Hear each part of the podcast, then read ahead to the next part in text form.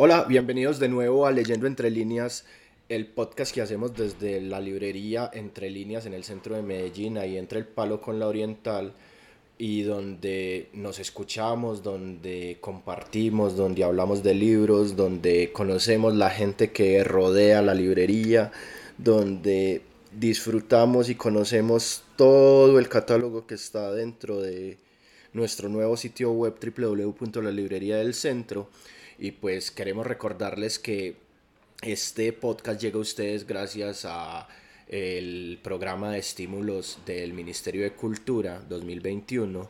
Ahí nosotros presentamos un proyecto y con él pues tenemos la posibilidad de hacer realidad este podcast con las voces de ustedes, con las voces de las personas que rodean la librería y con las voces de Tao y la mía. ¿Cómo estás, Tao?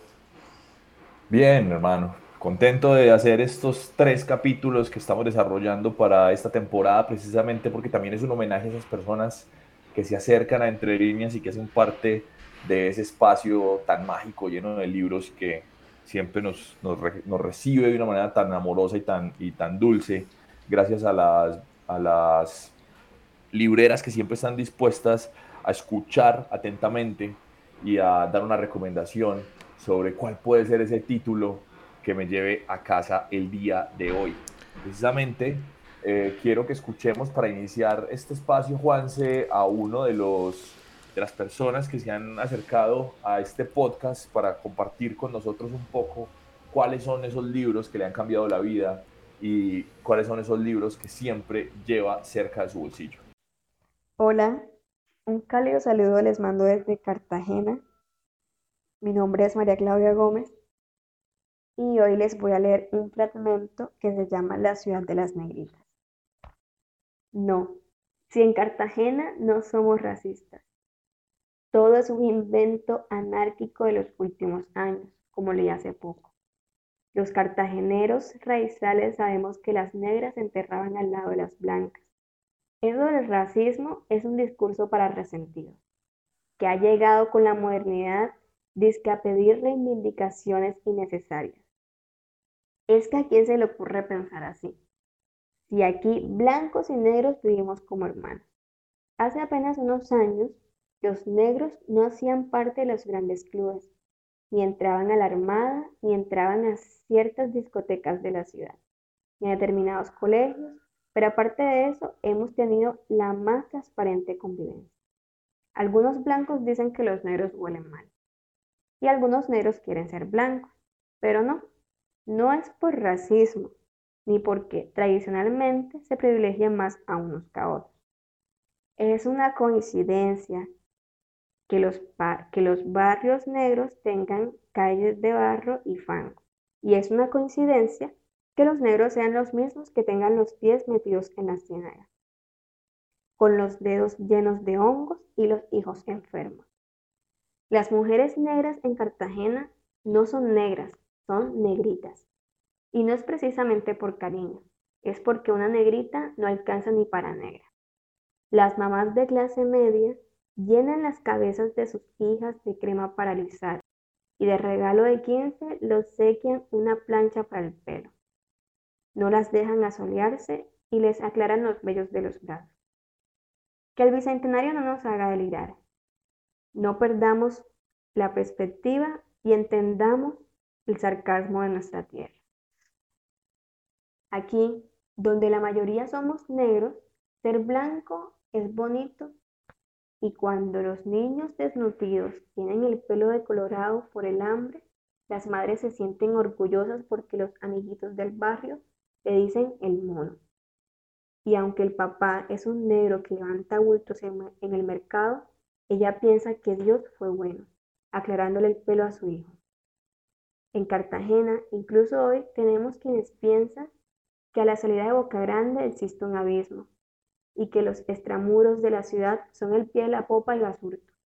Los otros barrios son Oriente. Y está más cerca Disney que Nelson Mandela.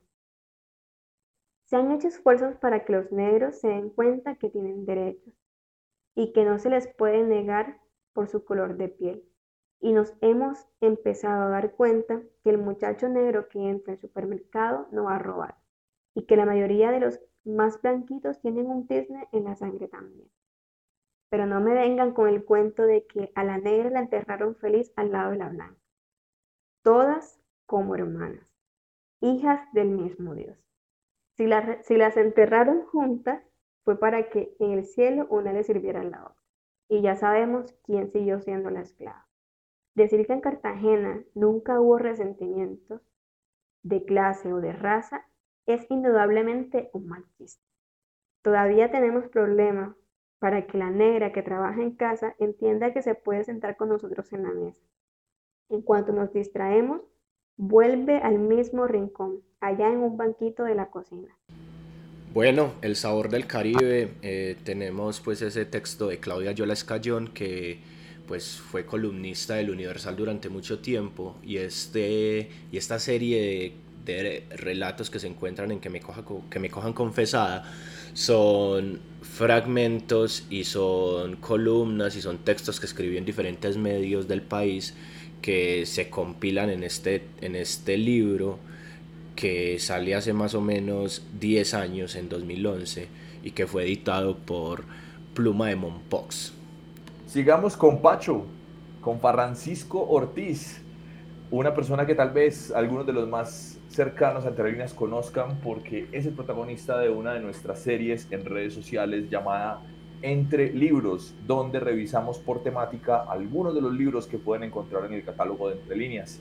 Es él entonces que nos va a cantar o contar un poco qué es lo que pasa en este lugar y su relación con el centro. Don Pacho, bienvenido hermano, ¿cómo estás? Bien, bien, muchas gracias por la invitación, Tao, de nuevo aquí, compartiendo historias y tratando de alentar todo lo que es cultura alternativa y también subgéneros, lecturas, movimiento, música, de todo. Pacho, vos y la lectura, ¿fue un amor que fue creciendo con el tiempo? ¿Desde muy chiquito te acercaste a los libros? ¿Cómo llegaste a eso? Desde muy pequeño me acerqué a ellos. Eh, afortunadamente mi mamá estaba inscrita, creo que era Círculo de Lectores, algo así, esa una especie de compañía que promovía eh, libros con unas revistas mensual.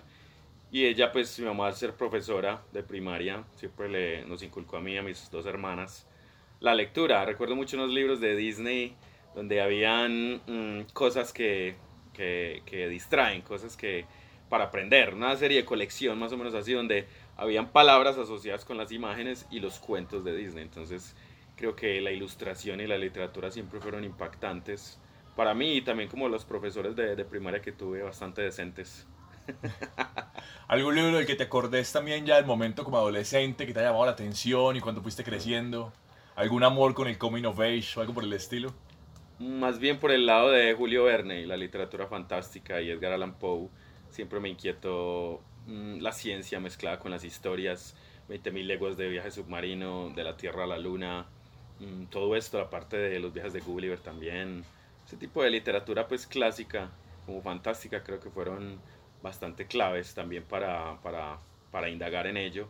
Y también la, la, música, cuando veía como álbumes conceptuales de rock y metal también que tenían que ver con, con, historias, fue algo muy, muy atractivo. O incluso álbumes conceptuales, pues también, el muro de Pink Floyd, por ejemplo, Tommy, entre otros, por ejemplo, de Doors, cuando empecé a analizar letras de Doors y vi que habían poemas por ahí relacionados con William Blake, con los poetas malditos, Baudelaire, todo eso. Entonces ya uno, una cosa lleva a la otra y por ahí se va investigando. Una cosa lleva a la otra. Tu relación entonces con la música ha nutrido tu amor por los libros, pero también sé que pasa lo mismo con lo audiovisual. Consumís mucho películas, estás todo el tiempo en estrenos, en lo que está pasando, te gusta también asistir a, exposiciones, a estarte moviendo todo el tiempo y esto, mucho de, eso, mucho de eso que pasa, pasa en el centro de Medellín. Contame cómo es tu relación con este espacio, hace cuánto habitas el centro, venís con regularidad o cada tanto, ¿cómo es tu relación con el centro de la ciudad? Claro, desde comienzos de los 90, casi pues que del colegio. Eh, obviamente no venía a comprar ropa o acompañar a la mamá y todo eso y caminar por ahí en ese agite. Creo que las primeras veces que vi un gentío comprando mudas o cosas así en diciembre o para fechas especiales. Mm, luego vi por ahí que estaba el Paseo de la Playa, donde habían pues unos almacenes que vendían música, traían todas estas cosas importadas y cosas locales. Y ahí fue que me enganché pues de verdad con, con el centro. Eh, a comienzos de los noventas, de Musical, el almacén que tenía Albita, mm, Archivo también, mm, Extremo y Compacto, quien no se acuerda de ese almacén de los amigos, entre otros. Y yo creo que ahí fue que fui expandiendo la visión. Luego pues me di cuenta de San Alejo, de también la venta de parafernalia. Eh, empecé a ver lugares donde parchaban pues amigos también ahí a tomar alguna cosa. Y creo que ahí se fue expandiendo el asunto, en, en los noventas más que todo. Luego pues por ejemplo la librería anticuaria creo que fue la primera que, que conocí, en cierta forma también pues por buscando libros también del colegio, ediciones de segunda también físicas. Y siempre me ha impactado como el contacto físico con el material musical, los CDs, DVDs, cassettes, todo eso, y el libro más que todo también. Sentir las hojas en uno, ver las ediciones eh, nuevas, viejas, de segunda, intercambiar ya opiniones con los demás, eso siempre fue maravilloso. Entonces yo creo que esa parte del, paseo a la playa es clave. Luego yo creo que fue el Colombo americano también, ya pues cuando me empecé a dedicar a, las, a los idiomas, estuve por ahí un, tres semestres en ingeniería de sistemas, ya me cambié a licenciatura en lenguas extranjeras. Y viendo pues que habían instituciones que fomentaban los idiomas, como mm, Confenalco, Confama, entre otras, empecé a indagar ya las bibliotecas de ellos, lo que ofrecían. La biblioteca del Colombo Americano también me, me llamó mucho la atención, material bilingüe en inglés y todo esto. Y luego ya librerías independientes. Todo esto se ha ido expandiendo y llevamos como casi por 30 años en esas. 30 años explorando el cine, la literatura, la música sobre todo. Sí. Y en algún punto, digamos, eh, siempre estuvo esa conversación alrededor de lo que estabas consumiendo, ¿cierto?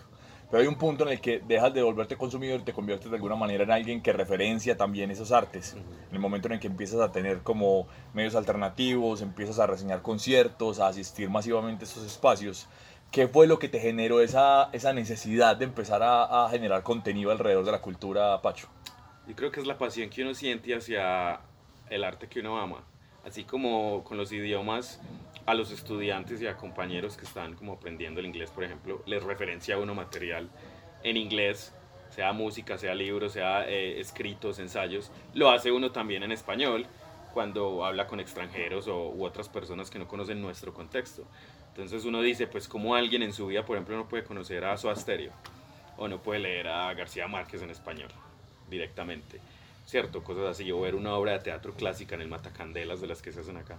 Entonces es como ese intercambio cultural y esas ganas de que unas personas por fuera conozcan lo nuestro, incluso pues las personas de aquí también, porque hay gente que nunca ha entrado a un teatro independiente en la misma ciudad y uno dice, ¿cómo así? Pues caminate el centro por estos lugares, ve por allí, abre las puertas y conoce todo, todo el mundo que hay, las personas que circulan pues alrededor de él. Esas es como esas ganas, mm, esa pasión, creo que la palabra pasión es muy clave aquí, por, por escudriñar y mirar qué, qué, qué diamantes en bruto nos rodean en cuanto a material pues musical y escrito. Y es, ahora es un mundo abismal porque todos estamos muy conectados, muy globalizados, hay demasiadas cosas, pero creo que la idea es, es, cosa, es material clave que hay que explorar, porque hay que seleccionar, sí, ya no hay, no hay tiempo en la vida para canciones malucas o libros malucos, entre comillas. Uno va, va distinguiendo como que tiene más valor aunque pues para cada persona un libro muy distinto tiene un valor que, tiene para otros, pero es eso, es también como esas subculturas, yo creo que han dejado de ser subculturas, ya somos unas comunidades gigantes y, y es compartir, creo que es eso, tener la pasión, compartir eh, el lado humano, social, tener opiniones afines o diferentes y es eso, como una interculturalidad. Hablando de, intercultu- de interculturalidad y de pasiones, hay una muy particular que sé que también te atraviesa mucho la vida y son las expos. Las expos de tatuajes, las expos de cómic. ¿Qué se vive en ese espacio? ¿Por qué te gustan tanto también las, las, las, expos de literatura? O sea, ¿qué, ¿qué vivís en ese lugar que no faltas y que siempre te mueves tanto en esos espacios? Ah, Eso es bastante amplio porque es como uno también con uno obviamente defiende pues su época como lo más del colegio, la universidad, 90s, 2000 y todo eso, pero es ver como lo que ha crecido esto a nivel global también, lo, lo nuevo, lo que mueven eh, material de, de muchas latitudes y encontrarse con gente que a pesar de que no nos conocemos, tenemos gustos afines y compartimos de una como una empatía muy única a través de esto, ya sea que te guste Game of Thrones, Rick and Morty, el siguiente programa, mm, eh, escritos de Mario Mendoza, por ejemplo. Entonces son comunidades que son muy alegres y uno ver que, que el arte, ya sea literatura, música, cine, audiovisual, es verdaderamente lo que nos lleva a compaginar, ¿sí? a, conocer, a ser humanos, mm, a departir. Entonces son encuentros que, que, tienen mucho, mucho valor. Pero también como la creatividad, la imaginación se expande, los cosplayers, como todo, eh, los tatuajes, lo simbólico de que a ti te gusta más japonés o aquí, o realismo, o new school, y lo que la música, todo esto lo que conlleva, es, me parece genial y es algo que post pandemia, por así decirlo, pues eh, extrañamos mucho y yo creo que, que, crece, ¿no? Es, es un movimiento no solo cultural, obviamente también lo económico tiene que ver ahí. Y sí, soy feliz, pues ya sea en una Comic Con, en un festival, ya sea Lula Palusa, Rockville, todo esto donde uno departe con, con otras personas a través de la música, del arte. Bueno, en esos festivales, pues te he visto varias veces en Spotatú también, y sé que llevas en tu cuerpo varias, mucha tinta que tiene que ver también con la literatura y con la música. Sí. Contanos un poquito de eso, ¿qué tenés en tu piel que represente también la pasión? Aquí, por ejemplo, está el cuervo de Edgar Allan Poe, pero con la firma de Draco Rosa, entonces creo que es una muy buena combinación música taciturna, bohemia, mezclada con las letras del gran Edgar Allan Poe. Eso fue uno de los rasgos grandes. Por aquí está a Fenrir, también de la mitología escandinava, bastante interesante. Por aquí está Transilvania, creo que las historias pues de vampiros, Drácula, todos estos sujetos eh, de la literatura clásica del horror también han sido claves. Drácula de Bram Stoker es un libro increíble, la película de Francis Ford Coppola la, lo que la música llega con el vampirismo gótico, todo eso está muy unido. Por aquí está el Balrog del Señor de los Anillos. Creo que Tolkien, pues nada que decir de él. Por ahí se vienen más cosas de él en, en las plataformas. Eh, por aquí está Winterfell. No sé pues si se ve bien igual. De George Martin, la casa de los Starks. Entonces ahí se va poniendo música, literatura. Por aquí está Pink Floyd, algo ahí del Dark Side of the Moon. Todo mezclado. Entonces yo creo que si uno en su cuerpo trata de llevar obras que son inmortales y lo han influenciado mucho a uno en muchas cosas. Entonces vamos mezclando literatura, música, cine. También incluso no tengo ni espacio yo creo que para el anime o el Nintendo. Por ahí uno que otro cosa de Mario Bros que estoy dejando. Un Godzilla, vamos a ver qué planes hay. Pacho, eh, así como volviendo al centro, pero esta vez aprovechando también tus viajes para contar un poco del centro de Medellín. Eh, has tenido la posibilidad a partir de lo que haces y lo que te apasiona eh, de viajar por Latinoamérica, de conocer distintas partes de Estados Unidos también y otros países. Eh, ¿En qué se parece nuestro centro a otros centros? ¿En qué se diferencia? ¿Qué te ha llamado la atención de nuestro centro que no has encontrado en otros lugares? Yo creo que puede ser nuestro centro lo, lo bohemio, eso se respira mucho acá en otros lugares, pues principalmente Estados Unidos, vos por fuera te enfocas más como en la arquitectura o en las opciones gastronómicas. O sea, hay que ver muy bien a qué lugar entras, porque por fuera de pronto no pueden ser tan impactantes. Y uno ya, ya abre las puertas y ve una locura lo que hay adentro. Pero yo creo que aquí se respira más lo cultural por fuera. ¿sí? Las demostraciones que hay debido a que no tenemos pues inviernos o esos cambios de clima drásticos donde pues todo el mundo se entra, no ves a nadie por fuera. Aquí sí, cualquier época del año es genial para caminarlo. Entonces creo que eso se respira mucho. De hecho, el fin de semana pasado vino una amiga de un compañero tatuador de Freddy Pérez, que por primera vez a Medellín, ella hace shows que tienen que ver también con, con espiritualidad, con reiki, con yoga y propuestas teatrales, body painting. Y estuvimos caminando, fuimos a las torres de Bomboná y parchando a comer. Y entramos al Porfirio Barbajaco, por ejemplo, y le encantó que hubiera un lugar así que, que, eh, que expone y tiene espacios para, para, obras, para muchas cosas. Y ella jamás pensaba eso, no decía, bueno, en Colombia la imagen, uno cree otras cosas. Tampoco es que haya sido muy cerrada de mente ella, pero eso es lo que uno ve mucho por fuera.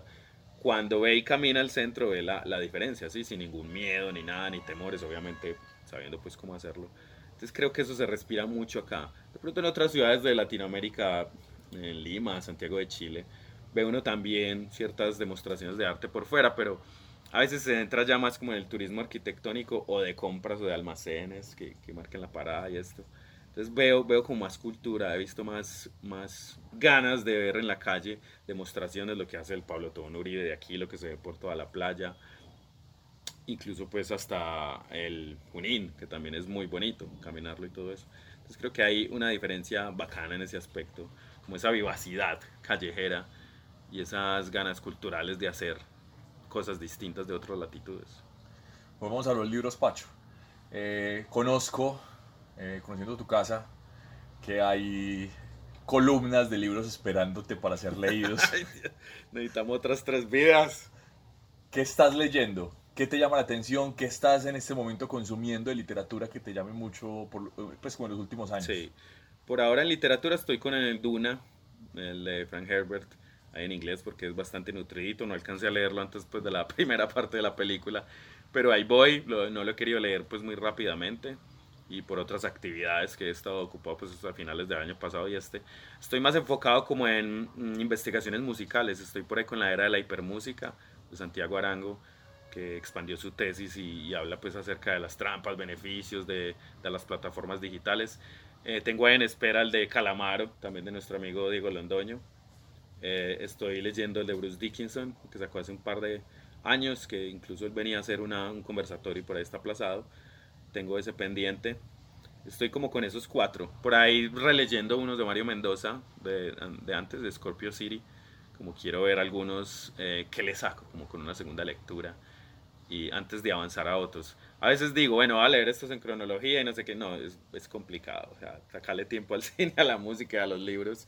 De hecho, por eso abandoné mucho los videojuegos desde la universidad porque absorben mucho, mucho tiempo y hay que sacar tiempo para todo, pues para el ejercicio, para los amigos, para la fiesta, para la familia, eh, la pareja, todo esto. Entonces yo creo que igual hay que ir tasando el tiempo con los libros, pero, pero vamos a buen ritmo, o sea, obviamente quisiera más espacio para leer otras cosas. Otra literatura de acá, es El infinito en un junco está ahí. Otros libros de aquí de entre líneas del año pasado también los tengo en remojo, unos de samuráis. Ah, Dios mío. Necesitan bastante tiempo, pero estoy como en esas, como en partes biografía, investigación, musical. Habrá que sacarle tiempo al de Beastie Boys también, tuyo, que uff, es una locura. Y ya habiendo caminado unas calles claves de Nueva York hace poco, le dan a uno más ganas de meterse en todo esto. De hecho, me leí casi un par de libros estando allá de vacaciones, cosa pues que uno de pronto como latino no hace mucho porque uno quiere invertir el tiempo más en, en las calles y en conocer. Pero un amigo tenía la historia del hardcore del 80 al 90 y fue inevitable dedicarle un par de días con un documental a la lectura de eso, para nutrirse uno también de eso y, y, y tener otra visión también de, de la historia. Mencionaste entre líneas tu relación con este espacio, con este lugar, qué te trae, qué te gusta, ¿Qué sientes estando en este espacio? Es algo muy genial porque eh, he caminado pues bibliotecas o librerías en otras partes, pero no llega uno a sentirse de, pronto como parte de ella por diferentes razones, pero aquí en Entre Líneas pues ya habiendo tenido esta oportunidad de, de hacer contenido con vos, con Juanse, de conocer a Lina, de verlas en, en, en, eventos como los del Pablo vendiendo libros, ya cuando, cuando hay lanzamientos de libros y promoción, quiero venir aquí por defecto. Yo era uno de los que iba primero a un lugar más comercial, la Librería Nacional y otros así. Y uno dice, bueno, hay opciones y no sé qué, pero no es lo mismo. Hay cierta frialdad, no, hay la, no compagina uno igual que conociendo a las personas directamente, así como en una tienda de discos. Yo puedo ordenar por Amazon y comprar discos, lo que sea, pero no es lo mismo que sentarte un par de horas y partir con los dueños, tomarte una polita, conversar o hablar e ir a almorzar y regresar y tener el material. Todo eso es, es, es muy humanista y, venir aquí entre líneas al centro ya ni siquiera es una excusa para venir al centro, es parte de un plan de vernos por ahí en eventos, de conversar de tal libro, que vamos a poner ahí en la pila que sigue para leer prontamente, enterarnos de, de, de, otra especie de libros, así sean por ejemplo gastronómicos, que no es como mi, mi área, o de qué se viene para los niños, qué, está, qué libros están saliendo para los chicos para engancharlos con la lectura que se viene, como también incluso en investigaciones científicas, cosas filosóficas de la sociedad. Todo eso es muy envolvente. Entonces creo que Entre Líneas nos brinda esa oportunidad no solo de venir aquí al libro, sino de conversar de ellos, de verlos. Siempre quise vivir rodeado ya sea de libros o de, o de discos, que fue lo que un plan de hace 10, 15 años y afortunadamente lo logré en la biblioteca de la casa, de la música. Entonces cuando veo un ambiente así lleno de libros es, es, como esperanza en que las artes y la humanidad nos, nos mantiene vivos. Pacho, ¿qué es Entre Libros? ¿Qué pasa en ese programa y por qué lleva ya 3, 4 años haciéndose y sigue siendo tan divertido? Claro, Entre Libros es eh, una oportunidad para antojar a las personas de, de material muy valioso literario, donde conversamos, vos y yo, acerca de, de diferentes temas, de diferentes, eh, ya sea lo que hablábamos de gastronomía, literatura, de algo latinoamericano. Eso nos abre los ojos, no, no solo pues a las personas que queremos que vean material, sino que nosotros mismos también nos enteramos. Al uno hacer esta especie de, de actividades, se mantiene relevante y se mantiene como actualizado de las cosas que hay. Eso de que no, solo lo antiguo es lo que vale la pena, ya todo está escrito, todo está en la música, en lo que sea. No, jamás, siempre hay otros puntos de vista. Y es divertido aquí hacer las grabaciones y antojarlos. Pacho, además de Entre Libros en Entre Línea, ¿dónde más te pueden escuchar? ¿Dónde más te pueden ver? ¿Qué otros contenidos estás haciendo en este momento? Seguimos con el Templo del Rock, un programa que lleva ya que 22 años en formato audiovisual. Eh, Carlos Mario Guelo es una persona precursora en la radio, él trabaja a finales de los 80s y en los 90s con emisoras conocidas y canales conocidos. Eh, lo contacté en el 99-2000, ahí nos volvimos amigos y eh, tuvimos una oportunidad en radio, luego pasamos a televisión y seguimos haciendo programas ahí, estuvimos en varios canales en vivo, incluso hora y media, una hora, eh, luego con postproducción, pregrabados y estamos por YouTube Live, tenemos a través de StreamYard lo hacemos, obviamente pues por lo virtual, desde hace dos años, para Acuario TV, el canal regional de Río Negro. Ellos tienen el programa semanal allí, lunes y sábados. Nosotros lo ponemos ahí en YouTube Live, hacemos entrevistas a bandas internacionales, promotores locales, también de otros países, eventos que se vienen. Siempre los promovemos con mesecitos de anticipación. Le damos una fuerza más la última semana, hacemos videos promocionales. Eso es como lo, lo primario. Hay otra comunidad, Medellín Rock City, donde más que ahí promovemos eventos y todo, pero más que eso es también como aprovechando que voy a algunos conciertos y festivales, pongo ahí mm, eh, material en vivo que grabo, fotos, entrevistas, también obviamente tratamos de promover cada vez más alianzas entre los bares de la ciudad, que me parece que es algo muy genial, porque no solo la pandemia ayudó a eso, sino que ya no se pisan las mangueras, por así decirlo, como pasaba hace muchos años, que los promotores no les importaba qué pasaba en otras, otros lugares y eso, ¿no? Ya creo que Medellín está muy unificada en cuanto a los eventos y ya no es raro ver gente de Castilla yendo a los bares de Envigado, la gente de Envigado viniendo acá al centro a otros parches, los del centro yendo incluso pues al Poblado o a, la 33 también, a la Villa, creo que hay muy muy buena variedad y oferta para todos y eso es muy genial, entonces vemos que, que ha ayudado también a hacer comunidad, contactos con otros países es muy divertido porque así como podemos estar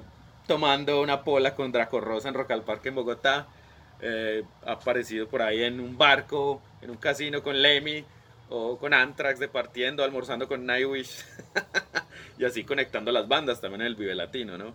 Sabiendo que todos nos amamos, amamos la música, la literatura y, y las conversaciones de toda esta cultura.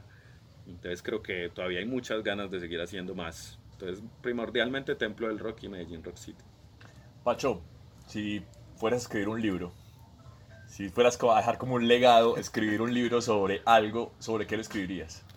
Creo que anécdotas, puede ser así como unas crónicas de, de un falso metal en Latinoamérica.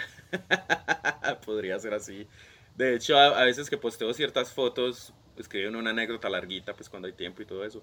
Podría ser una compilación de, sí, de, de aventuras, de conversaciones porque afortunadamente la mayoría de personas están dejando el legado escrito, sea en la música, sea en el arte, pues personas que no son enfocadas en la escritura, pero están haciendo biografías muy interesantes y crónicas.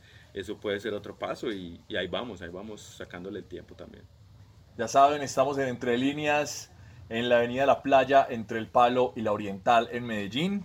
Él es Pacho Ortiz, gestor, promotor, periodista en su tiempo libre, Profesor. profesor y aparte de eso alguien que consume y habla todo el tiempo de libros acá en Entre Líneas, desde Entre Libros, para que lo busquen en nuestras redes.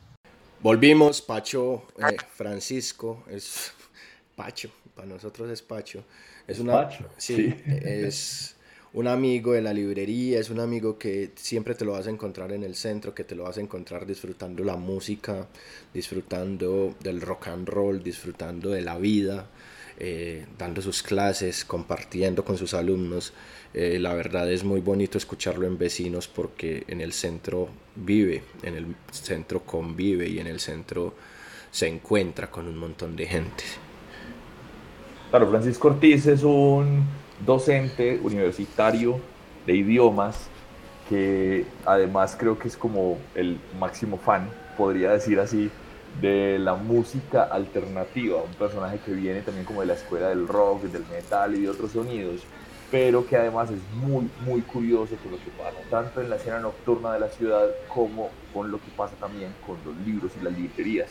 Entonces siempre lo vas a ver en Entre Niños tratando de encontrar alguna biografía de alguien o tratando también de leerse el libro de algún autor antes de que salga la película para poder tener una referencia y una buena conversación la semana siguiente. Sí. Nosotros lo llamamos como una incansable bestia nocturna y sonora, creo que es la mejor manera de explicar quién es Pacho, además por esa cantidad de energía que tiene que lo hace imparable, que todos quisiéramos tener en algún momento de nuestra vida. Sí. Ese es el personaje que tenemos invitado el día de hoy a Vecinos. Sí.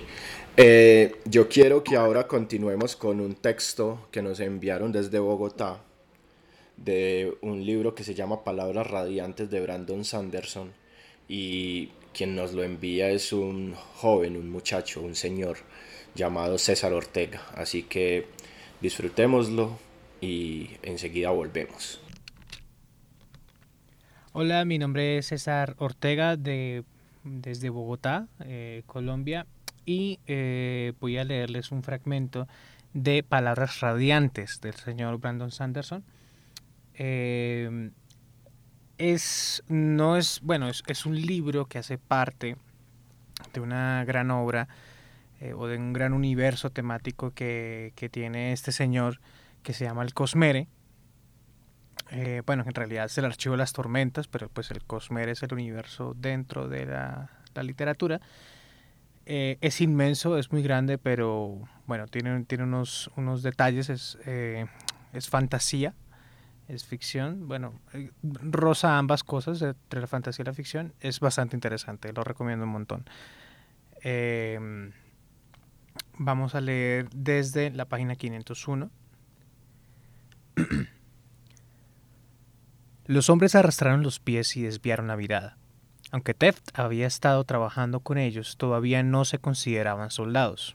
Mientras eso fuera así, empuñarían mal aquellas lanzas, mirarían alrededor de forma perezosa cuando se les hablara y se mostrarían incómodos en formación. Estos abismos son míos, declaró Caladín. Os doy permiso para practicar aquí. Sargento Pitt.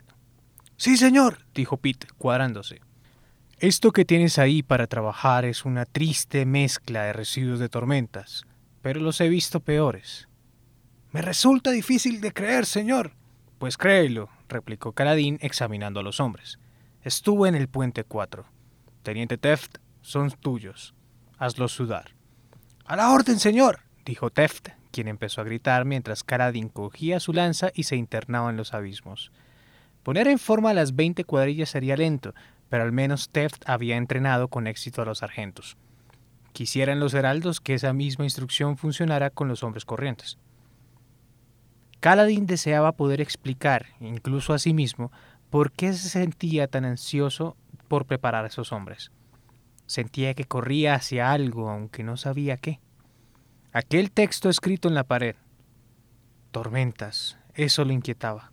Treinta y nueve días encontró a Sil sentada en las hojas de un flor volante que crecía en la pared. El flor volante se cerró cuando Caladín se acercaba.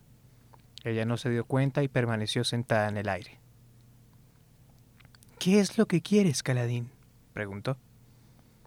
Mantener a mis hombres con vida, respondió él inmediatamente. No, adujo Sil. Eso es lo que querías. ¿Estás diciendo que no quiero que estén a salvo? Ella se deslizó hasta su hombro, moviéndose como si una fuerte brisa la hubiera movido. Cruzó las piernas y se sentó como una dama, con la falda ondeando. En el puente 4 dedicaste todo lo que tenías a salvarlos, declaró Sil. Bueno, pues ya están salvados.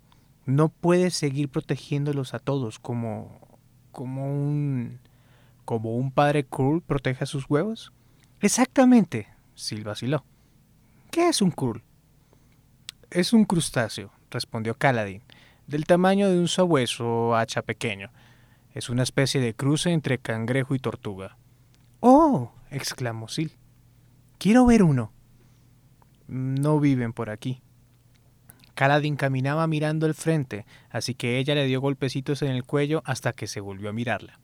Entonces puso exageradamente los ojos en blanco. Así que admites que tus hombres están a salvo, dentro de lo que cabe, dijo. Eso implica que en realidad no has contestado mi pregunta. ¿Qué quieres? Caladín pasó ante pilas de huesos y madera recubiertos de musgo. En un montón putrispren y vidaspren giraban unos alrededor de otros, como motas de rojo y verde brillando alrededor de las enredaderas que brotaban incongruentemente de la masa de muerte. Quiero derrotar a ese asesino, dijo Caladín, sorprendido por la vehemencia con que lo sentía. ¿Por qué? Porque mi trabajo es proteger a Dalinar. Sil negó con la cabeza. No es eso. ¿Qué? ¿Crees que te has vuelto una experta en interpretar las intenciones humanas? No la de todos los humanos, solo las tuyas. Caladín gruñó, rodeando con cuidado el borde de un charco oscuro. Prefería no pasarse el resto del día con las botas mojadas. Estas nuevas no le protegían del agua tan bien como deberían.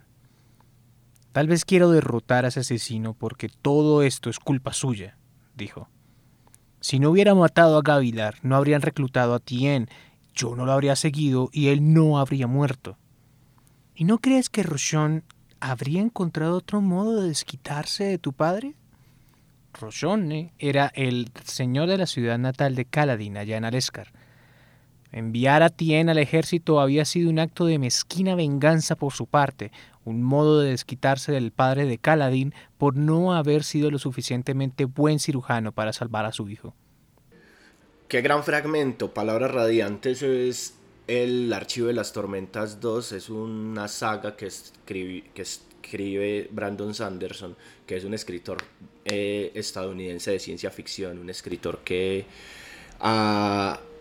ha, que ha llenado de imaginación, de naves, de vida, de futuros, de distopías, de utopías, el mundo. Entonces es alguien para disfrutar, alguien para sentir, alguien para gozar. Creo que, creo que al igual que Star Wars tiene una particularidad estos textos y es esa cercanía que tiene también como a los western, sí. las películas del oeste o, al, que es un, un género tan particular que si uno se ve Star Wars, de alguna forma lo que siente es eso, es como estar viendo una película de vaqueros, en el, en el, pero en el espacio, y de alguna forma estos textos también tienen un poco ese espíritu de ir a caballo por una nebulosa, increíble referencia y buen texto el que nos comparte.